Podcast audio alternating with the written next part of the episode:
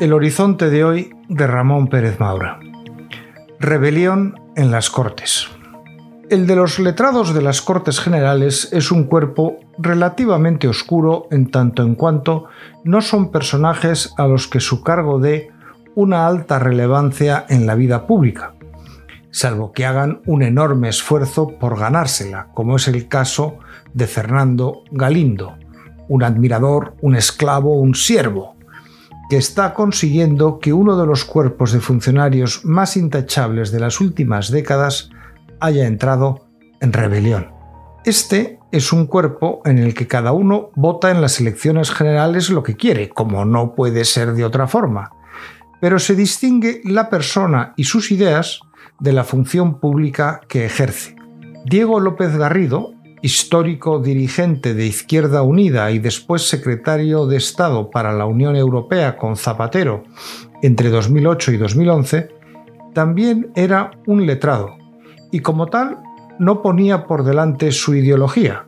El sanchismo, que todo lo corrompe, también se ha llevado por delante a un letrado como Luis de la Peña, que es un protegido y alumno de Gregorio Peces Barba, y a que no le parece que el letrado se tenga que convertir en un protector del gobierno.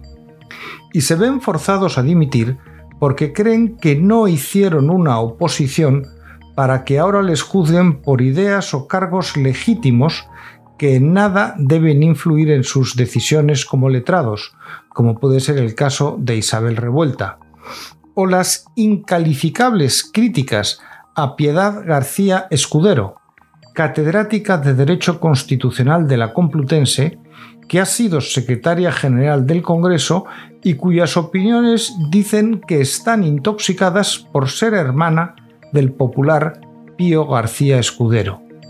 Lo que de verdad está intoxicado es la mente de los que lanzan esas acusaciones. Milagrosamente no se ha filtrado que el 13 de diciembre escribió una carta de protesta al letrado mayor de las Cortes Generales, el letrado en servicio activo más antiguo desde su ingreso en el cuerpo, Alfredo Pérez de Armiñán, que se manifestó en defensa del segundo letrado más antiguo, Manuel Fernández Fontecha, al que se acababa de apartar de la Comisión Constitucional. Fuentes parlamentarias me han hecho llegar la carta a la que me dicen que el letrado mayor no ha considerado necesario responder. Distintos letrados me aseguran que el ambiente en las Cortes es irrespirable. Ha habido un corrimiento de tierras. Los dimisionarios de ayer han pedido en su mayoría el traslado al Senado, donde no se les fuerza a violentar su posición.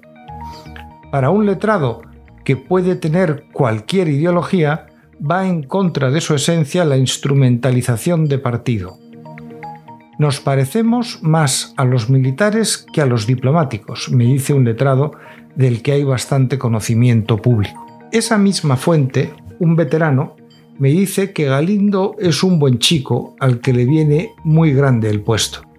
La ambición se ha vuelto incompatible con el cargo. Se puede ser afín a la mayoría, pero no se puede ser un siervo de la mayoría porque se pierde autoridad. Lo que está ocurriendo deteriora su autoridad, no su poder inmediato, y sin autoritas es muy difícil ejercer este puesto. El intento de avalar la ley de amnistía hubiera tenido una vía mucho más sencilla, remitirte al informe del año pasado y decir que la última palabra la tiene el Tribunal Constitucional. Se hubiese preservado la posición del cuerpo de letrados, pero Galindo está al servicio del gobierno y quiere ir más allá. Esto no es dinamita. Esto son termitas.